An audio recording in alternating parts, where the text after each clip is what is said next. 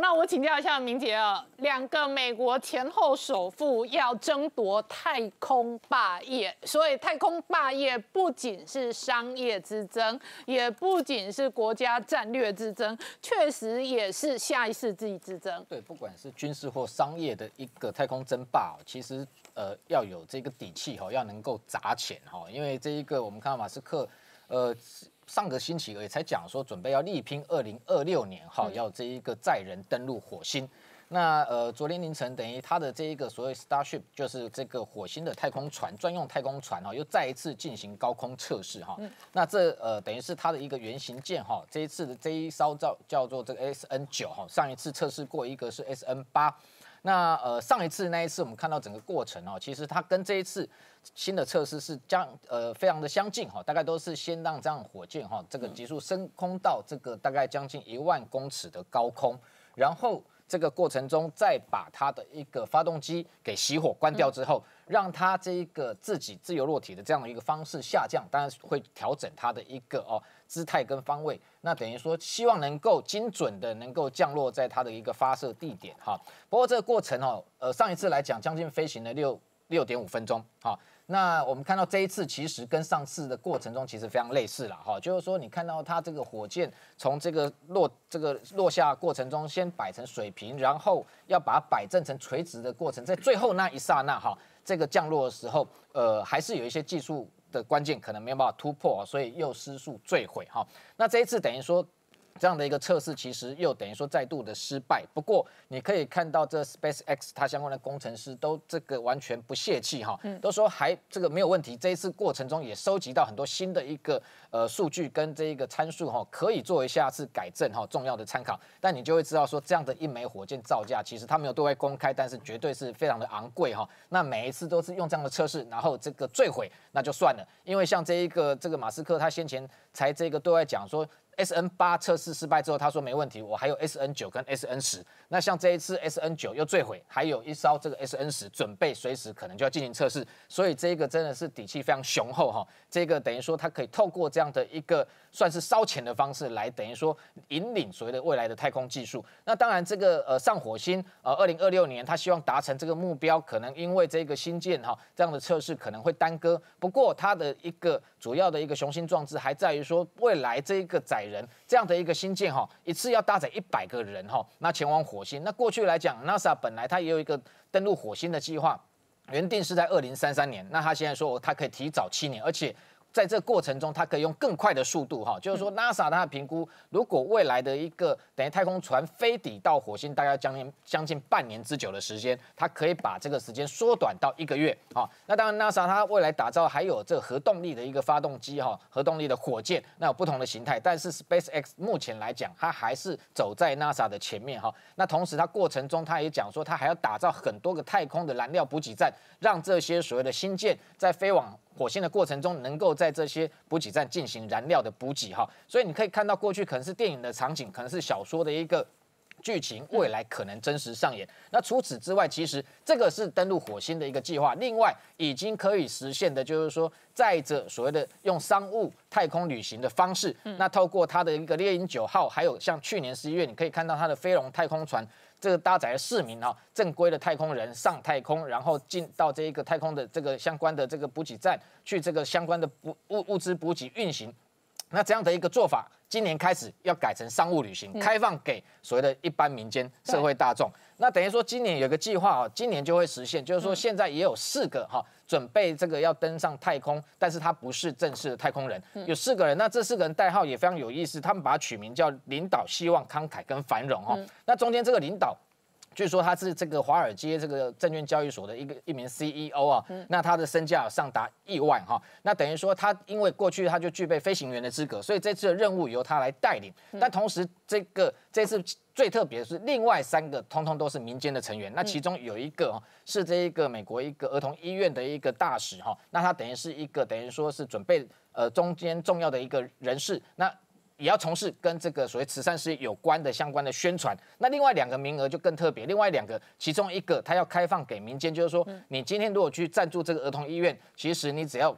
最低门槛十美金来标就可以，但是我们知道了，不可能你十美金就拿到这一张票，一定是大家喊价嘛，哦，那到最后可能会搞到百万、千万美金都有可能，所以最后这一张太空船的这一个。等于说这个这个入场券是可能由这一个人，那还有最后一张是更特别的，是说直接用抽签电脑抽签的方式，你只要来登记，那谁抽中谁就可以上太空。而且它这个太空行程哦，基本上可能会有几天到一周的时间，不过过程中它会以每九十分钟绕地球一圈，如此的高速哦，在太空旅行运行，然后最后再回到降落到这个所谓地球上面。所以这样的一个商业太空旅行，基本上这个除了火箭火星的计划之外，今年就会实现。那最后当然中国也这个输狼不输不输阵了哈，等于说它的这一个同样学习，除了它的一个中国航太工业，等于说它的一个官方的公司频频在发射所谓的运这个。卫星跟运载火箭之外，它也有所谓的民间公司，其实大概就是在跟 Space X 哈较劲。那有一间叫北京星际荣耀空间科技公司，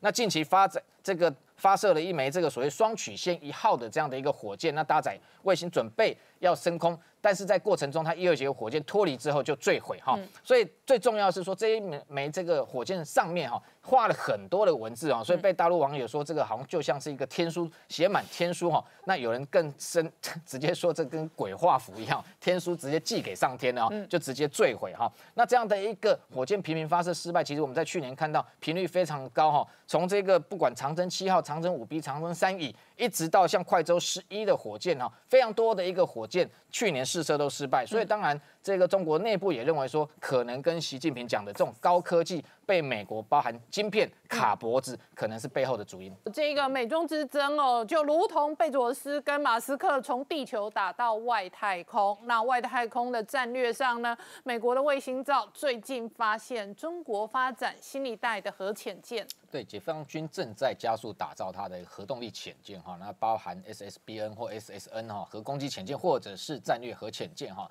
那近期这个有商业卫星拍到这个呃美国海军新闻去引述哈这一个照片，说在中国的渤海造船厂哈发现呃一一个这个等于是新造的核潜舰的这一个船段哈。那船从这个船段的一个长宽来这个评估哦，非常有可能是已经着手着手在打造哦新一代的零九五哈唐级的核攻击潜舰，或者是零九六的战略核潜舰。那这一段这一个船段哈，其实应该初步评估哈，它的长是三十公尺，但是长度大概比较没有办法去推估它未来是哪一型的潜舰哦。但是它的宽度大概将近有十二公尺哦。那如果去对比呃现有的，包含像它的这个零九四来讲哈，它长一百三十三公尺，但是宽大有三十三公尺。如果是零九三来讲的话，长一一百一十公尺，但是宽大十一公尺。也就是说，现在发现这新的这个船段，它的宽度哈，约莫在这零九三跟零九四之间。那如果是这样的一个呃大小的话，外界可能评估零九六，我认为可能性相对比较低哦，因为零九六未来它号称要搭载巨浪三型，巨浪三型的射程更远，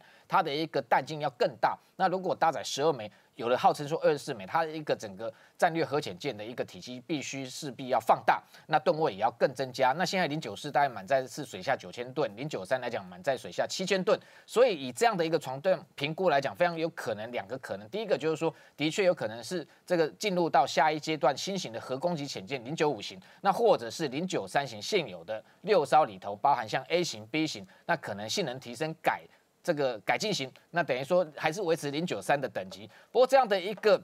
新的核攻击潜舰，当然它的性能相对来讲会提升。外界一般评估来说，它可能现有的零九三型，它要发射这种鹰击十八潜射的一个巡弋飞弹来说，它必须透过鱼雷管，未来可能就会有垂直发射系统哦。那这样的一个新型核潜舰的打造，当然对美方来讲，他们认为这样的一个。呃，加速的进展当然是一个未来潜舰的一个威胁，特别是二零三零年，非常有可能它会从现有的十二艘哦这样的一个核攻击潜舰会大幅的加倍呃这个增加。那这样的一个核核子的威呃潜舰的威胁之外，其实还有包含像 BBC 近期也观察到，我们先前呃持续谈到说一月二三号解放军用它的轰六来这个对美军的航母模拟进行所谓空对舰的一个攻击，那盘点了呃非常多的解放军可能。用轰六来搭载的一个空射的各型的巡弋飞弹可能有哪些？其实光轰六本身哦，其实它就衍生出非常多的一个型号。包含轰六 K 来说，它去年最外对外展示有新型的这个加油型。轰六 N，那轰六 N 大概数量不多，大概只有四架，另外还有轰六 H 或轰六 L。那其实海军航空兵也有轰六 G 或轰六 J，轰六 J 是也是可以加油，但是数量其实。海军航空兵来讲，就是十四加四，大概只有十八架来说。那整体轰六系列的轰炸机，解放军号称有两百架之多，但是如果以妥善率来讲，外媒评估是大概将近只有一百架哈。那这样的一个轰六轰炸机，最多可以挂载四到六枚的各型的巡弋飞弹，但是要看哪一型哈。那这一次外界评估认为最可能的是属于鹰击十二啊，那它等于是空对舰，那它的射程大概有四百公里之远，那号称时速可以高达这一个三马赫哈。那等于说，其实跟这个我们台湾国造的雄三的超音速反舰非常非常类似哈，那当然其他的还还可以搭载空射空对地的长剑二十，过去就用这样在模拟要打击关岛。另外其实哦还有被发现说这个有这个四架的轰六 N，它的一个机腹哦似乎出现一个凹槽。好像准备要挂载这个可以，这个号称也是能够打击航空母舰的一个所谓的弹道反舰飞弹东风二十一 D，那挂载一枚哈，用空射的方式来打击美军航母。如果是挂载这型飞弹，相对的威胁更大哈，因为它射程大概一千五百公里，那速度可以到六马赫哈。另外还有像这一个鹰击六二、鹰击八三、鹰击六三等等，不管是空对地、空对舰，但是这几型。来讲，它相对来讲比较老旧，而且它弹体非常大，大概一枚要到一点五吨哈，所以它的一个效益，不管是它发射之后被美军所谓的这一个防空标准二型飞弹各型标六来讲拦截几率大增之外，事实上这样的一个传统的旧型的空对舰的飞弹其实已经相当落伍哈，所以我们看到就是说美军的这个罗斯福号航母。这个打击群的指挥官在通过这个巴士海峡进入南海之后，还对外宣称说，解放军这一次的模拟演练对美军并没有构成的任何的威胁啊，也就是说，现在解放军做的这样的一个模拟攻击，美军和这个不管是这一个航空母舰来讲，整个。打击群的这个舰队这样的一个做法，其实在政治上，呃，这种战略性的一个假动作的意味还是比较浓厚。那我请教一下杰明哦，这个中国国家统计当局哦，昨天正式公告了二零二零的 GDP 创下了改革开放四十年以来新低之后呢，整个中国内部哦，现在二零二一年要拼的内部经济之一，就包含了电动车相关的产业。是的，电动车在未来这几年当中，恐怕是中国重中之重的一个产业，所以大量的补贴，新的车子不断出现。不过就在当下，就是中国在发展自己电动车的时候呢，新华社罕见出现一个讯息。他说呢，这个特斯拉的 Model Y 哦，已经正式要这个出产，但是他没有讲数量。那我们知道 Model Y 是这个特斯拉最凶猛的中型的 USV 哦，这个只要是有开过这修理车都知道那款车相当惊人，双马达全轮驱动，而且全智能的一家一部车子哦。所以这个事情当然就被大家注意到。可是事实上就在这个消息出来的时候呢，哎，CNBC 也公布了一个讯息哦，他说。哎呀，特斯拉真的不得了！去年呢，它达成了第一阶段目标，它在中国呢，总共卖了四十九万五千九千五百五十辆的这个电动车啊，好，就是 Model 三呐。而且呢，事实上啊，它也揭露特斯拉的目标不是这五十万车辆，呃，太小看了。事实上呢，特斯拉想在中国打造的是年产能。两千万辆的汽车哦，那我们知道，当这个在二零一九年的时候，中国这个在上海出款的这个 Model 三完之后呢，就完成了一个命一个使命，什么使命呢？就特斯拉股价呢直接飙了七倍，一直到现在还是往上走高哦。这是让大家觉得在二零二零最大的盛世，就是特斯拉股票狂涨哦。那我们说，哎，特斯拉股票狂涨这件事情，是我们都是事后诸葛亮嘛？可是事实上恐怕不是哦，因为有一个人叫做 Catherine Wood，他们现在已经被荣称哦是美国的女股王啊。嗯，你知道吗？她曾经大胆预测特斯拉股价呢。对不起，是四千块美金啊。嗯，那你现在讲四千块美金，因为我们知道它一拆五嘛，现在已经到四零五零了。因为上礼拜四收的价格是八百一十六块美金一股。好，但是问题来了，你知道它是什么时候认知特斯拉会到四千块美金呢？是在特斯拉涨到了一千块、两千块？不是哎，当时我们知道在二零一八年的时候呢，特斯拉的状况并不是很好嘛，股价曾经跌到三百块美金，大家都觉得特斯拉应该快挂了哈。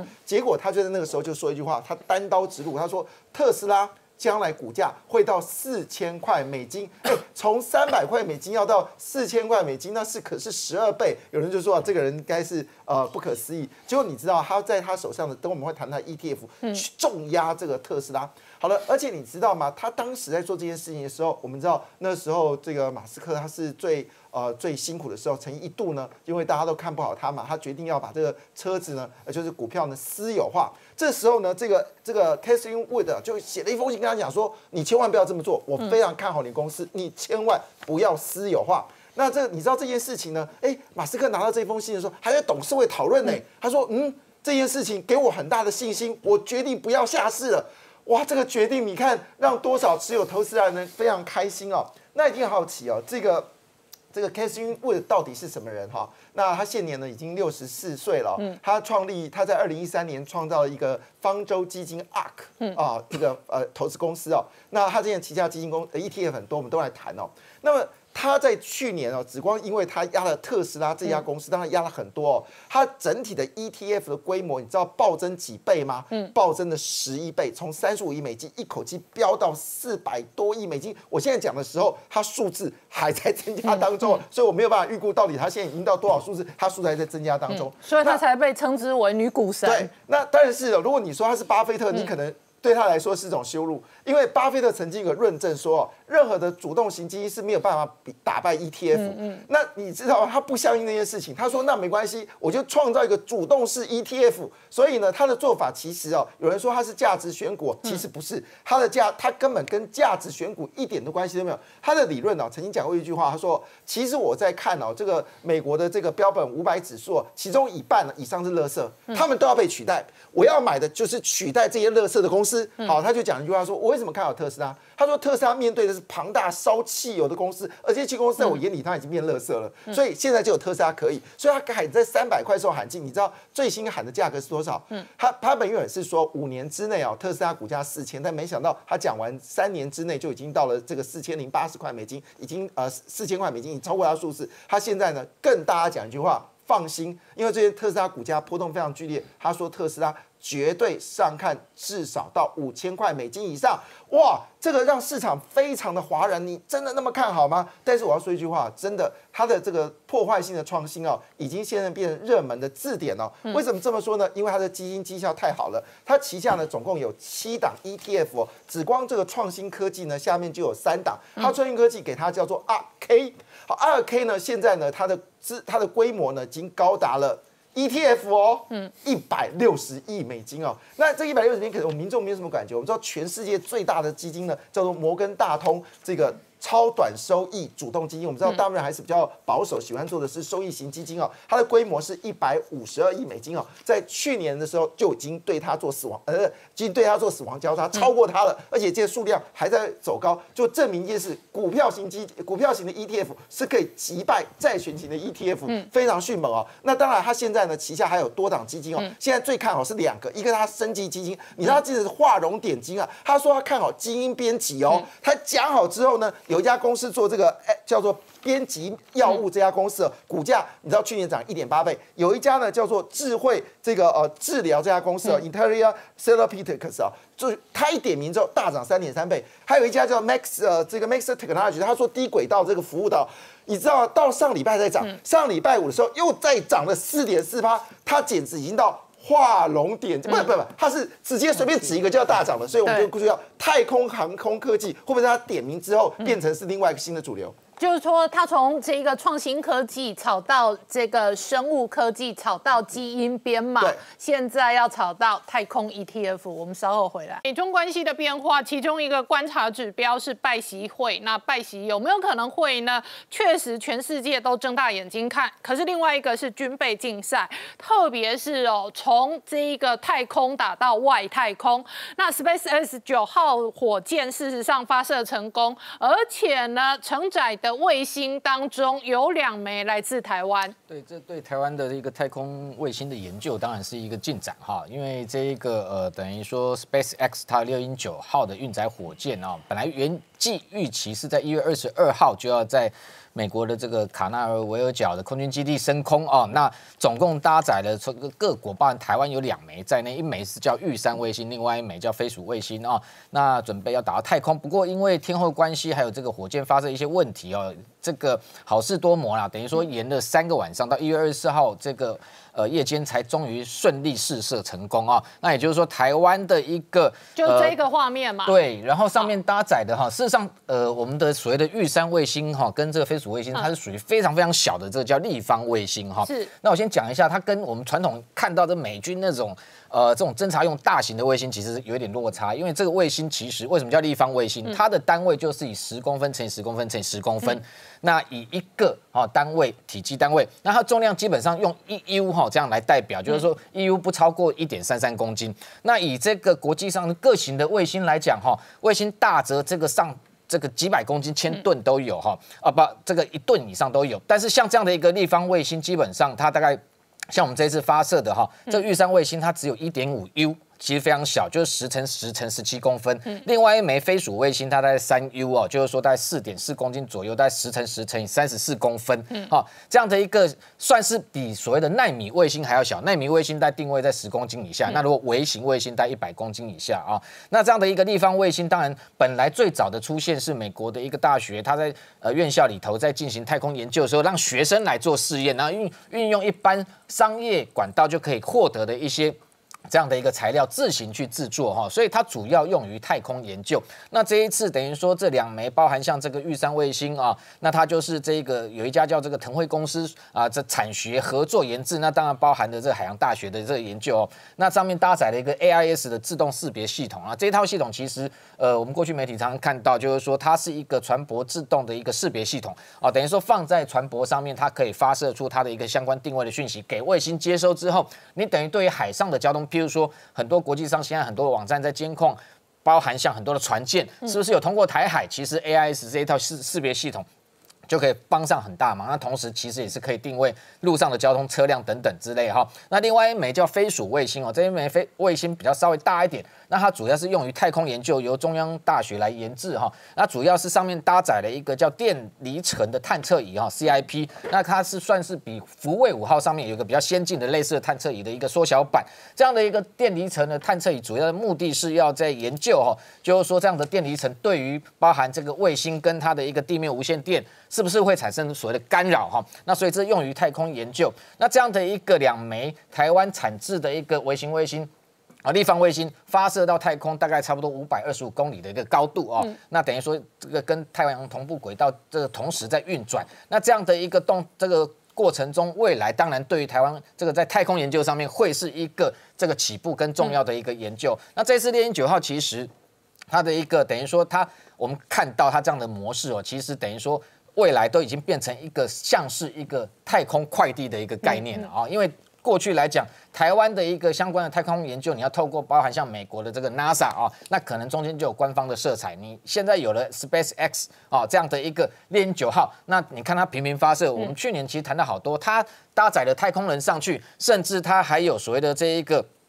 等于物资太空船运送相关的物资，然后这个。在这个游走于台这个地球跟这个国际太空站之间，提供很多的物资给这个国际太空站的太空人研究。其实去年台湾有一个哦，这个植物标本哦，包含像什么蝴蝶兰呐哈，这个这个番椒啦哈，有四样的一个植物，其实也透过这个呃，等于说它的这个运载火箭已经送到太空去，给日本的这个太空人做相关的研究。所以未来我们可以观察，就是说这样的一个，当然台湾哦，这一个透过在产官学界的一个共同合作，那。对于未来哈，像这一个，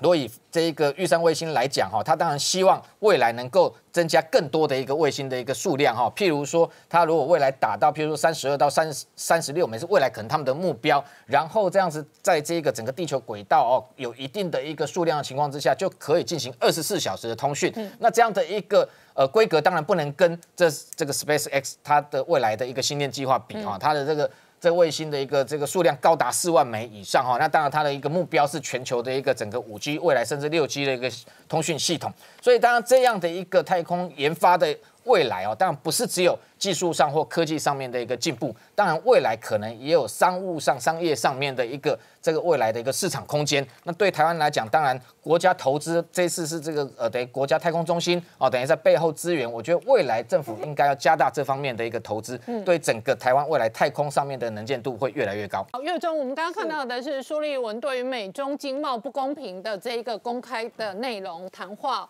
这样的论述内容跟过去川普府常常在嘴哦，中国这个占了我们便宜哦，基本上主轴是类似的。但是拜登这一轮呢，在内部推的是一点九兆美元的纾困方案。是，大家现在都很关注说，这个美国拜登的政府到底要跟中国。到底要怎么样啊？哈，因为我们都知道，之前川普对中国相对是非常的强硬的。好，到目前为止看起来，拜登也是跟川普时代是差不多的。可是呢，就在这两天，拜登的谈话当中透露了一些玄机哦。他怎么说呢？原则上当然还是都在讲中国的威胁论哦。可是他却透露了一点，说，哎。如果在不损害美国的经济利益的前提之下，是可以跟中国合作的。嗯，这是不是释放出一点点的比较要宽松的讯息？我们不知道，但是这确实是一个观察点，至少跟这之前川普的态度上是有一点点软化哈。那毕竟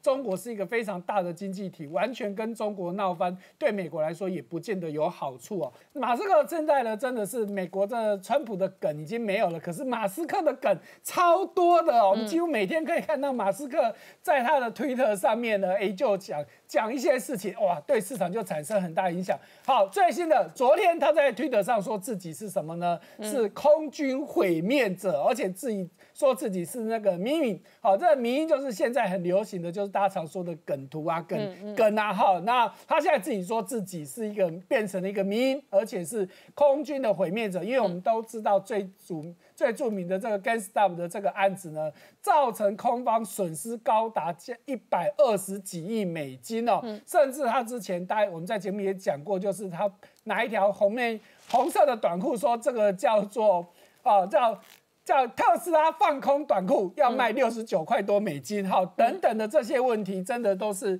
一个接一个，然后都在告诉大家，他真的很考验空军，因为之前他也受过空军的图哦。好，那最新呢，这个马斯克投顾又发威了，好，他来我们来看这张图哦，这张图呢，他 P 了自己的脸，但是下面是这一个，嗯，这从狮子王的狮子王的身体哦，然后他抱了一只狗，这是什么意思？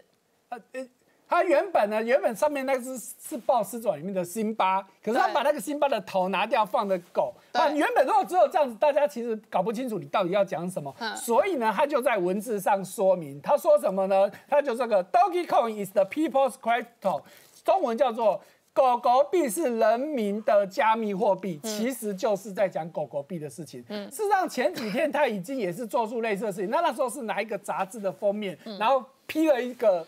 这个狗的照片在上面呢，还然后旁边也是就写写写写个 Doge Coin，哇，大家就说你一定是点名这个狗狗币，所以就在他 P 上一张图的时候，当天狗狗币大涨八百趴，哇，结果昨天又再一次，昨天又涨了五十趴，哇。哇，所以大家就知道真的是现在话剧也跟党这句话真的用在马斯克是绝对合理的。好，那再加上他最近迷上了一个新的社群软体叫 Clubhouse。结果呢？美国有一家同名的公司，但是它是做医疗的，也叫做 Clubhouse。因为这样子，那一家公司的股价也大涨一百多趴。嗯，那事实上，Clubhouse 这个社群软体，它其实还没有股票上市。嗯，哎，结果就因为同名，更扯的是，之前他又说他有用另外一个加密软体叫 Signal。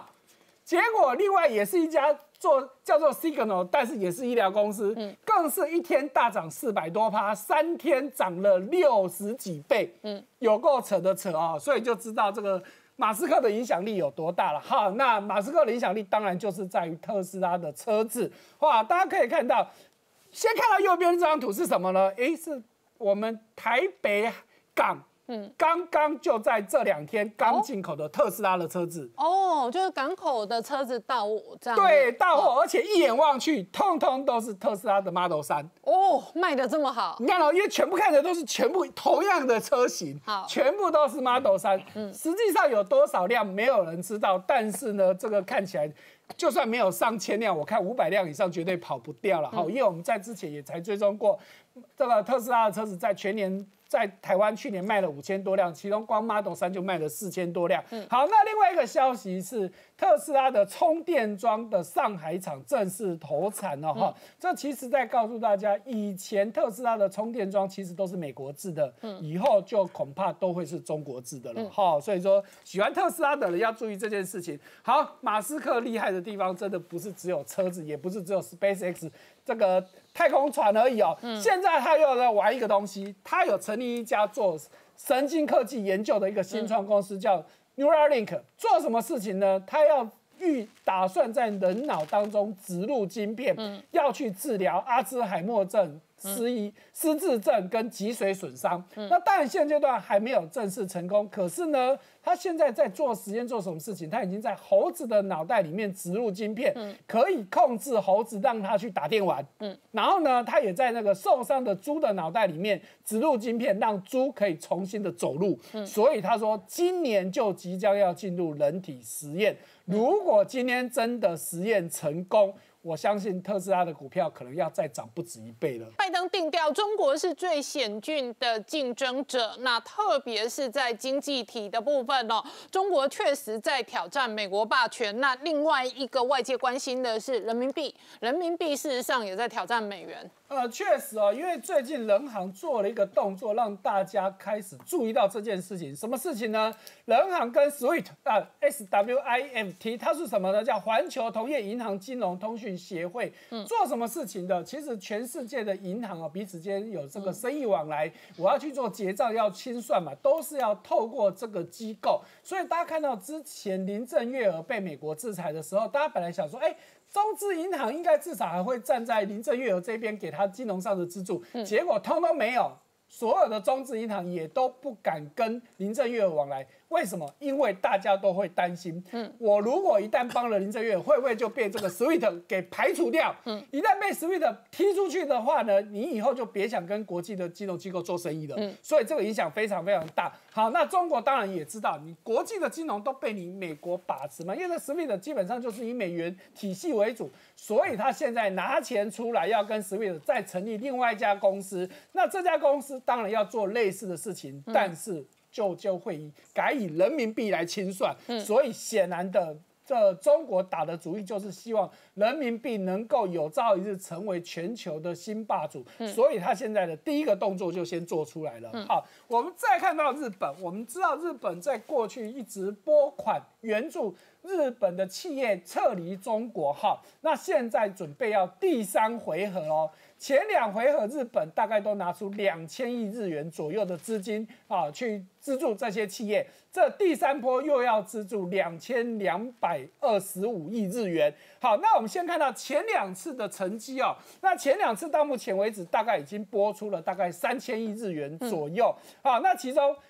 离开中国到日本以外的地区的这些国家的，一共有八十一个案子，一共补助了两百三十亿日元，然后剩下呢还有两百零三个企业呢是回日本去的，这个部分呢也补助了大大概有三千亿之多，那所以呢显然都在告诉大家。日本就是铁了心的，叫你这些日本企业都赶快离开中国吧。好，那为什么要离开中国？因为中国问题真的很多嘛。我们再看到这一家叫华夏幸福，它的知名度不是那么高，可是不要小看这家公司哦。它是做什么的？地产公司。我们讲地中国地产，大家熟悉的大概就是恒大、万达、这个碧桂园这些公司嘛。可是华夏幸福它是上证五十以及沪深三百的成分股哦，表示它非常的大。嗯，大家想嘛，如果今天有一家台湾五十的公司倒了，嗯。那绝对是不得了的事情。嗯，那华夏幸福是上证五十的成分股，现在它发生了跳票的事情。那当然现在它还没有倒，可是大家都很担心，这是不是因为中国的房市泡沫？嗯，啊，恒大有中国政府撑住，可是华夏幸福显然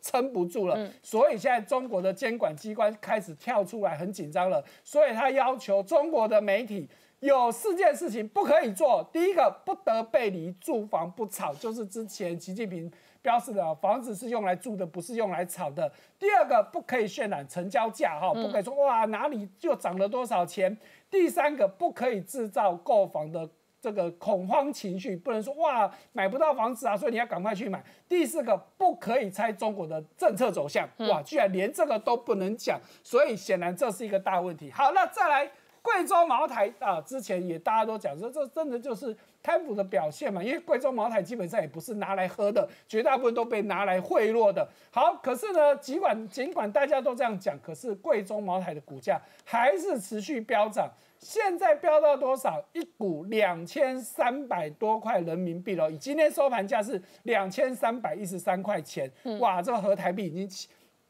已经八九千块钱之高了哈，而且它的总市值已经高达二点七五兆人民币。所以显然的，大家对于茅台一样不断的追逐。那就如我刚刚说的，大家也不是拿来喝的，绝大部分都是拿来做贿赂用的。